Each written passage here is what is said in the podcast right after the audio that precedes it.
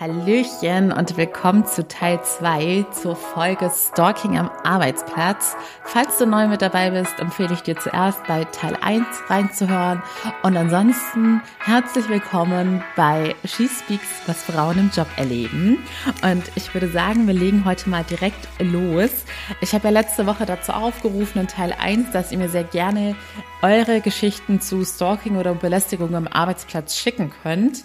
Es kam jetzt bis zur Aufnahme dieser Folge zwei Sachen rein, die aber eher in die Kategorie Belästigung am Arbeitsplatz fallen und das wäre jetzt zu viel für diese ganze Stalking-Folge. Deshalb werde ich da nochmal ein gesondertes Thema draus machen und werde mich dann heute nochmal explizit auf das Thema Stalking fokussieren.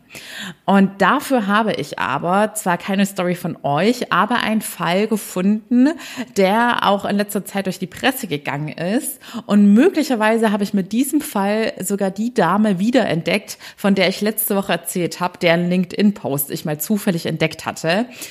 Diese Dame ist nämlich Stalking-Opfer Opfer und steht auch in der Öffentlichkeit und hat in dem Zusammenhang eben auch kritisiert, dass es Frauen in der Öffentlichkeit dann noch schwerer haben, wenn sie ständig befürchten müssen, dass ihnen ein Stalker auflauern könnte. Denn wenn man in der Öffentlichkeit steht, erreicht man einfach nicht nur viel mehr Menschen und hat somit allein schon statistisch gesehen eine viel höhere Wahrscheinlichkeit, dass man dann dementsprechend auch falsche Personen erreicht oder falsche Personen auf einen aufmerksam werden und eine Obsession entwickeln, sondern es ist natürlich auch so, dass man in gewisser Weise auch weniger Privatsphäre hat und weniger geschützt ist. Denn ein offizieller Ratschlag der Polizei im Zusammenhang mit Stalking ist zum Beispiel auch, dass man aufpasst, inwiefern man vertrauliche Daten, zum Beispiel Briefe, in denen die Adresse drin sind, wo man diese entsorgt oder aufpasst, was man in den Müll schmeißt, weil man seine persönlichen Daten bestmöglich schützen soll. Und beim Thema Stalking am Arbeitsplatz oder auch bei Personen, die im öffentlichen Leben bekannt sind, ist das natürlich nochmal eine besondere Herausforderung, da für eine gewisse Privatsphäre zu sorgen und zu verhindern, dass der Stalker an solche Informationen rankommt.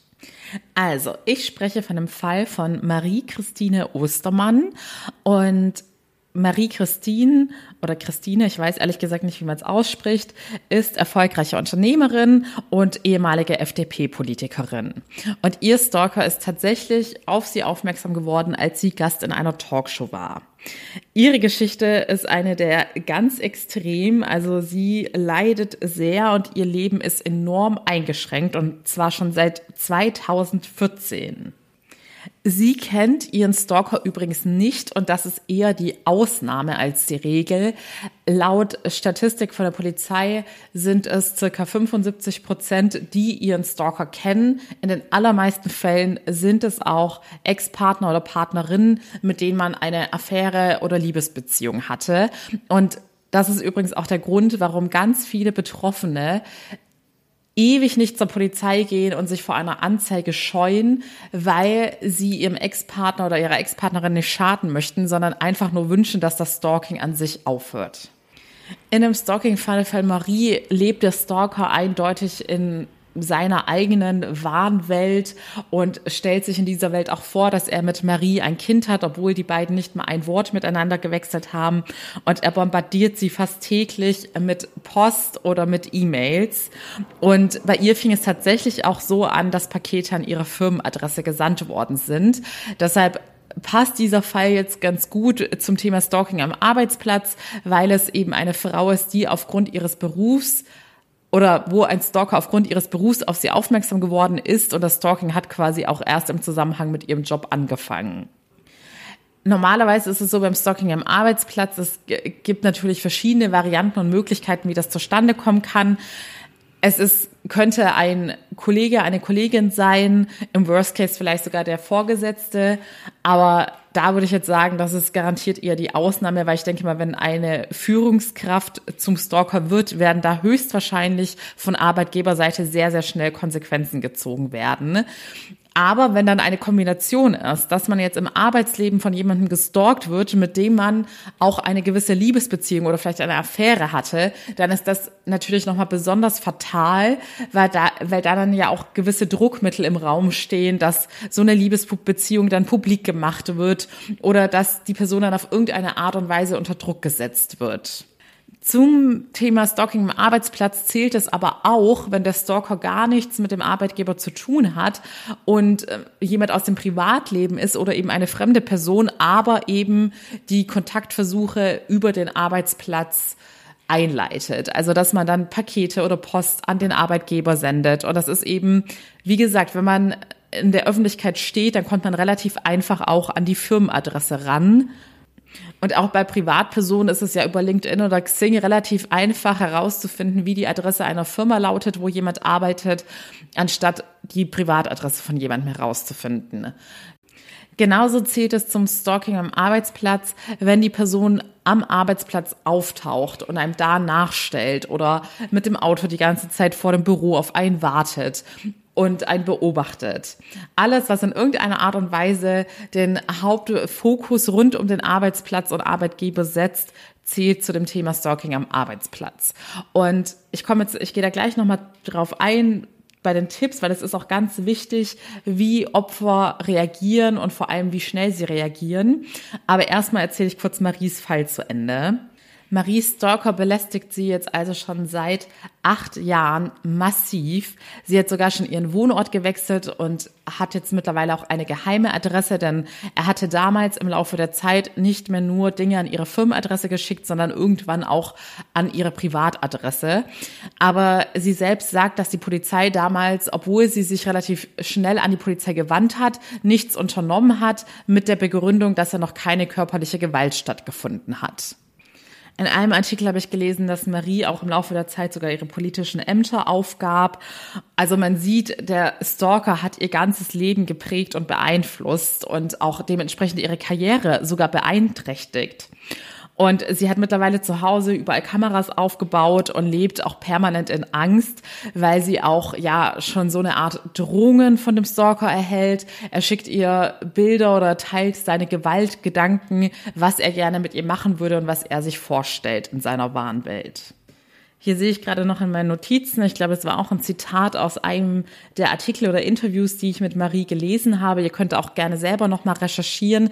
Man findet ja relativ viele Informationen online, falls euch das interessiert oder dieser Fall dass Marie meinte, sie sei für den Stalker freiwillig, dadurch, dass er sie beim öffentlichen Auftritt in einer Talkshow entdeckt hatte. Ihre Anzeigen wegen Stalking sind auch lange Zeit gescheitert und sie hatte es leider nicht geschafft, ihren Stalker hinter Gittern zu bringen, weil es eben, wie gesagt, noch nicht zur körperlichen Gewaltanwendung kam. Aber ich glaube, es war vor ein oder zwei Jahren hat sie es dann endlich geschafft und sie hat mittlerweile aber rund 50.000 Euro für all die Prozess- und Anwaltskosten ausgegeben.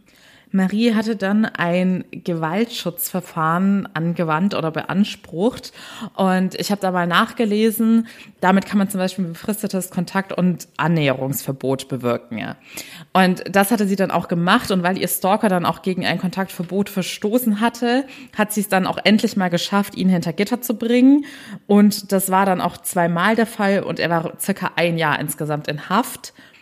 Aber er hat es sogar aus dem Gefängnis heraus geschafft, sie zu kontaktieren und anzurufen, obwohl sie natürlich auch mittlerweile schon E-Mail-Adressen, Handynummern etc. geändert hatte. Aber er hat scheinbar immer wieder Wege gefunden, den Kontakt zu ihr aufzubauen.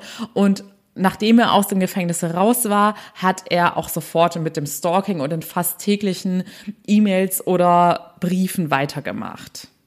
Also es ist ein ganz, ganz schrecklicher Fall und man kann sich nur ansatzweise vorstellen oder erahnen, wie schrecklich das für Marie sein muss, mit solchen Ängsten zu leben.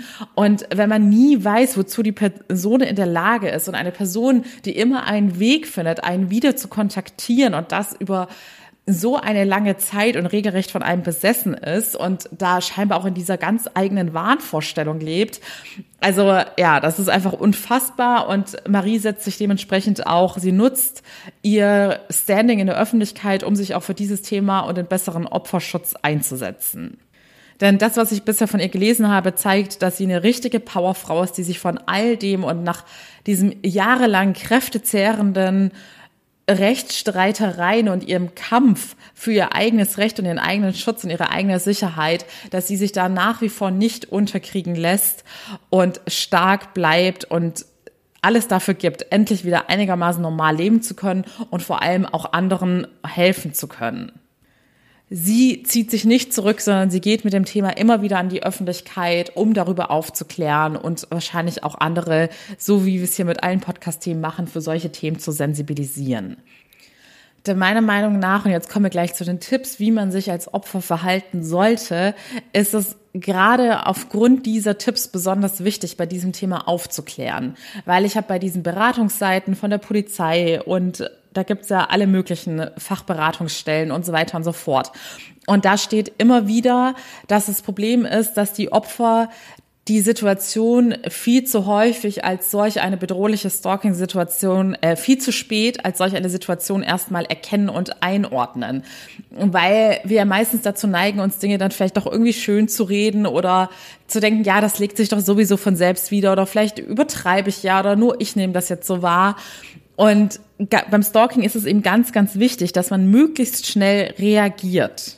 Einerseits, und das ist jetzt vor allem auch beim Thema Stalking am Arbeitsplatz ganz besonders wichtig, denn ich gehe mal davon aus, dass da in den meisten Fällen der Täter oder die Täterin jemand ist, den man auch kennt, dass man dem Stalker direkt und unmissverständlich klar macht, dass man sich keinen Kontakt mehr von dieser Person wünscht. Und gerade am Arbeitsplatz ist es auch wichtig, dass man das vor Zeugen macht und auch seinen Vorgesetzten informiert und mit einbezieht auch ganz wichtig und eine Sache, die sicherlich viele falsch machen, wenn sie da noch nicht gut genug informiert worden sind, ist, dass man sich auf gar keinen Fall auf irgendwelche Diskussionen mit dem Stalker einlassen soll und sehr konsequent in seinem Handeln bleiben muss. Da gibt es auch einen relativ berühmten True Crime Fall, den ihr vielleicht auch gehört habt, wenn ihr solche Podcasts anhört. Und da war es auch so, dass das Stalking-Opfer den Täter kannte, weil sie mit ihm eine Liebesbeziehung über einen längeren Zeitraum hatte. Und sie hatte sich leider immer wieder auf Diskussionen mit dem Täter eingelassen und dadurch ist diese Obsession dann noch stärker geworden und ja, man weiß natürlich nicht, ob es anders ausgegangen wäre, wenn sie von Anfang an konsequent gewesen wäre. Aber das ist das, was Experten in diesem Bereich raten, dass man von Anfang an ganz klare Grenzen setzen muss und diese auch einhalten muss und bloß nicht lange mit dieser Person dann rumdiskutieren soll. Im Fall von Marie sieht man ja zum Beispiel auch, dass diese Person total in ihrem Wahn gefangen ist und eine sachliche Diskussion höchstwahrscheinlich auch gar nicht möglich wäre. Es wird Opfern auch geraten, dass man möglichst schnell dann auch professionellen Rat bei einer dieser Fachberatungsstellen holt. Und da wird es dann jedes Opfer individuell auf den eigenen Fall abgestimmt beraten, was die nächsten Schritte sind und man plant gemeinsam, wie das Opfer am besten vorgehen kann.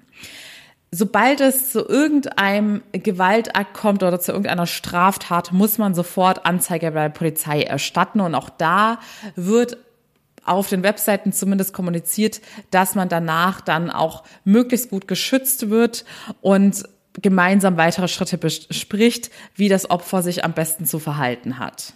Die Polizei gibt auch selbst an, dass sich in der Vergangenheit gezeigt hat, dass ein schnelles und konsequentes Einschreiten der Polizei auch dementsprechende Wirkung zeigt und viele Belästigungen dann bereits mit einer Anzeige aufhören. Und das sind auch schon mal sehr, sehr gute Nachrichten. Deshalb zögert im Zweifelsfall nicht zu lange, bevor ihr den Schritt wagt, euch professionelle Hilfe von einer Fachberatungsstelle und von der Polizei zu holen. Nochmal speziell für das Thema Stalking am Arbeitsplatz. Es ist so, dass jeder Arbeitgeber eine Fürsorgepflicht gegenüber seinen Arbeitnehmern hat. Der Arbeitgeber ist auch verpflichtet, dass er bei konkreten Stalking-Fällen oder auch präventiv seine Mitarbeiterinnen vor jeglicher Belästigung und Benachteiligung am Arbeitsplatz schützt. Wenn ihr also eine Art der Belästigung oder gar Stalking bei eurem Arbeitgeber meldet, dann muss er dieser Sache nachgehen und er muss auch geeignete Maßnahmen folgen lassen. Auch das sind meiner Meinung nach sehr gute Nachrichten, denn ich könnte mir vorstellen, dass es in solchen Fällen, sei es jetzt eine Belästigung oder Stalking den Opfern erstmal schwer fällt, das offiziell beim Arbeitgeber zu melden, weil man Angst hat, dass einem nicht geglaubt wird oder dass man irgendwie doof dasteht. Aber alleine schon zu wissen, dass der Arbeitgeber dazu verpflichtet ist, seine Arbeitnehmer zu schützen und auch Ma Maßnahmen einzuleiten, ermutigt einen, diesen Schritt zu wagen, weil man weiß, dass man einfach dieses Recht hat.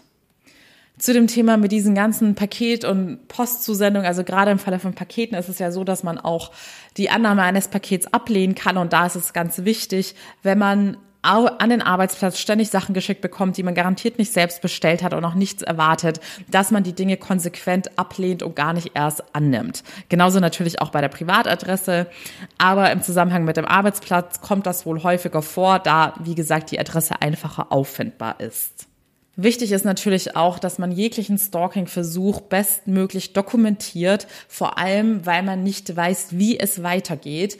Der Stalking-Prozess ist ein dynamischer Prozess, der sich jederzeit ändern kann, von der Art und Weise des Stalkings, von der Häufigkeit. Deshalb ist ja auch diese Opferreaktion, dass man möglichst schnell Schritte dagegen einleitet, sehr, sehr wichtig. Und da man aber es trotzdem nicht vorhersehen kann, sollte man von Anfang an, wenn man diesen Verdacht hat und sich anfängt unwohl zu fühlen, die Sachen bestmöglich dokumentieren, falls es eines Tages zu einer Strafanzeige kommt oder falls der Arbeitgeber auch irgendwelche Beweise braucht, um Schritte einleiten zu können. Des Weiteren solltet ihr auch immer euer Umfeld informieren, vor allem beim Thema Stalking am Arbeitsplatz. Nehmen wir mal das Beispiel, ein Ex-Partner stalkt ein, lauert ein vor dem Büro auf. Dann sollten definitiv alle Kollegen und Kolleginnen darüber informiert werden, dass auch sie Ausschau halten, ob die Person sich in der Nähe auffällt und so weiter und so fort. Je mehr Menschen in eurem Umfeld informiert sind, desto mehr Menschen können aktiv daran arbeiten, euch mitzuschützen. Abschließend möchte ich noch mal kurz auf diese Grauzone Belästigung am Arbeitsplatz eingehen. Und im Zusammenhang mit dem Thema Belästigung am Arbeitsplatz denken alle immer sofort erstmal an das Thema sexuelle Belästigung. Dazu hatte ich ja auch schon mal eine Sonderfolge gemacht und eine ganz persönliche Geschichte erzählt. Aber es gibt meiner Meinung nach einfach diese Grauzone, in der man sich von einer Person am Arbeitsplatz schon belästigt fühlt. Zum Beispiel dieses Beispiel, dass die Person ständig ohne einen Arbeitsgrund zu einem an den Schreibtisch kommt. Und da ist es wirklich eine Sache deines persönlichen Empfindens. Denn es könnte ja sein, dass ein Kollege flirty ist und dich super nett und attraktiv findet und gerne deine Nähe sucht und dich das aber persönlich jetzt nicht unbedingt belästigt. Vielleicht denkst du dir manchmal, ja, finde ich jetzt nervig, ich habe jetzt nicht Lust, die ganze Zeit mit ihm zu smalltalken. Solche Fälle hatte ich jetzt zum Beispiel, aber ich habe mich noch nicht belästigt gefühlt. Es hat nicht mein seelisches Wohlbefinden oder sonst in irgendeiner Art und Weise mein Leben eingeschränkt.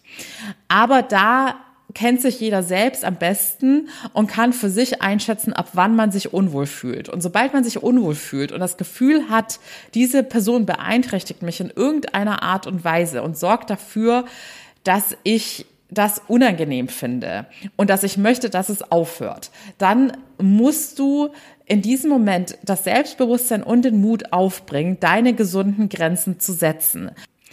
Und das Thema gesunde Grenzen setzen ist eben auch ein ganz typisches Coaching-Thema, weil es damit zu tun hat, dass man für sich selbst einsteht. Und da gibt es auch verschiedene psychologische Gründe, warum man sich das nicht traut. Sei es dieses People-Pleaser-Thema, was im Endeffekt auch wieder ein Selbstwertthema ist, dass man das Gefühl hat, man ist nur wertvoll, wenn man von allen geliebt ist und bei allen beliebt ist. Und deshalb möchte man niemandem auf den Schlips treten. Und man möchte nicht, dass eine andere Person sich schlecht fühlt, sondern man versucht, everybody's darling zu sein und es allen immer recht zu machen. Und das geht dann auf die eigenen Kosten. Und das ist zum Beispiel auch beim Thema Belästigung so, dass ganz viele, vor allem Frauen am Arbeitsplatz dann auch sowas einstecken und lange mitmachen, obwohl sie sich vielleicht schon längst unwohl oder in irgendeiner irgendeiner Art und Weise belästigt fühlen, aber ihnen fehlt dann das Selbstbewusstsein für sich selbst einzustehen. Und wenn du bei diesem Thema Probleme hast, gesunde Grenzen zu setzen und eben nicht genügend Selbstbewusstsein dafür hast, dann wird sich das höchstwahrscheinlich auch bei, in ganz vielen anderen Lebensbereichen widerspiegeln und dann wirst du auch höchstwahrscheinlich mehrere Baustellen in deinem Leben haben. Und du weißt ja, ich bin gerne die Expertin und Frau an deiner Seite, wenn du an diesem Thema im Rahmen eines Coachings arbeiten möchtest. Ich habe übrigens auch mir ein Special-Angebot für den Muttertag überlegt. Da wird es mein Coaching ausnahmsweise etwas günstiger geben. Was dieses Angebot genau beinhaltet, werde ich höchstwahrscheinlich in der She Speaks About Folge am Donnerstag nochmal genauer erklären und dann auch nochmal bei Instagram mehr dazu teilen unter faun.my.freedom. Das heißt, das ist dann auch nochmal eine tolle Gelegenheit, dir selbst ein Geschenk zu machen und endlich an diesem Thema zu arbeiten. Ne? Aber um jetzt nochmal auf das Thema Belästigung zurückzukommen, da ist es einfach enorm wichtig, dass wenn du dich selbst einfach nicht traust, denn natürlich ist die Arbeit am Selbstbewusstsein ein Prozess und sowas passiert nicht von heute auf morgen, dann such dir in so einem dringenden Fall, weil es ist einfach ein dringender Fall, da Grenzen zu setzen, weil es um dein seelisches und im Zweifelsfall auch körperliches Wohlbefinden geht, geht, dann hol dir gerne Hilfe bei deinem Vorgesetzten oder einer Person deines Vertrauens aus deinem Arbeitsumfeld, die dich bei der Sache unterstützen und beraten kann. Wichtig ist auch zu wissen, vor allem beim Thema Stalking. Opfer sollten sich niemals Vorwürfe machen. Ich habe es letztes Mal schon gesagt, jeder und jede von uns kann zum Opfer werden. Man ist nicht davor geschützt. Man sieht es auch in Maries Fall. Sie kennt den Täter nicht einmal. Er hat sie gespottet, als er sie im TV bei einem öffentlichen Auftritt gesehen hat. Es kann uns immer passieren. Man kann beim Einkaufen gesehen werden oder man kann eben auch einen falschen Kollegen, eine falsche Kollegin haben. Man darf sich hier bloß nie selbst Vorwürfe machen nur beim Thema Belästigung ist es mir wichtig, dass man da aber die Verantwortung übernimmt und sobald man merkt, dass man es einem selber gerade nicht gut geht, dass man einen Weg findet, für sich selbst einzustehen und gesunde Grenzen zu setzen. So, ich glaube, vorerst reicht das erstmal an Infos zu dem Thema Stalking am Arbeitsplatz. Wie gesagt, bei all solchen Fällen ist es immer ganz, ganz wichtig, dass man sich schnellstmöglich professionelle Hilfe holt. Bei zahlreichen Fachberatungsstellen, die es heutzutage gibt, oder eben bei der Polizei, die einen dann auch wiederum beraten kann und einem empfehlen kann, wo man in der Nähe eine gute Fachberatungsstelle findet. Natürlich könnt ihr gerne weiterhin eure Fälle zum Thema Stalking oder Belästigung am Arbeitsplatz teilen. Ich werde, wie gesagt, nochmal eine Folge zum Thema Belästigung machen, wo es nicht nur explizit um das Thema sexuelle Belästigung geht. Auf jeden Fall nochmal vielen lieben Dank für eure Votes für den Deutschen Podcastpreis. Das Voting läuft noch diese Woche. Ich packe wieder den Link in die Show Notes. Es ist wirklich nur ein Klick und ich danke euch von Herzen, weil ich habe jetzt über 250 Folgen und ich habe es gerade schon bei Insta gesagt. Ich kenne ehrlich gesagt gerade selbst keinen anderen Podcast, der so viele Folgen in so einem kurzen Zeitraum gemacht hat, ohne dafür bezahlt zu werden oder von irgendeiner Firma unterstützt zu werden. Und deshalb ist mir euer Support umso wichtiger. Auch jede Bewertung auf jeder App und natürlich auch wie immer jede Nachricht von euch freut mich von Herzen. Ich hoffe, ihr seid am Donnerstag wieder dabei. Da habe ich auch ein richtig cooles Thema, auf das ich mich total freue.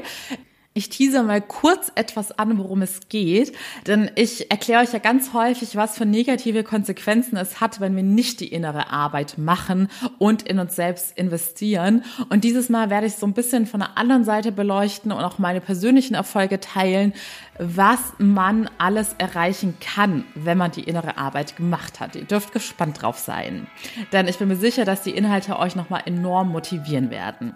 In diesem Sinne, vielen lieben Dank fürs Zuhören und zum nächsten Mal, eure Annie.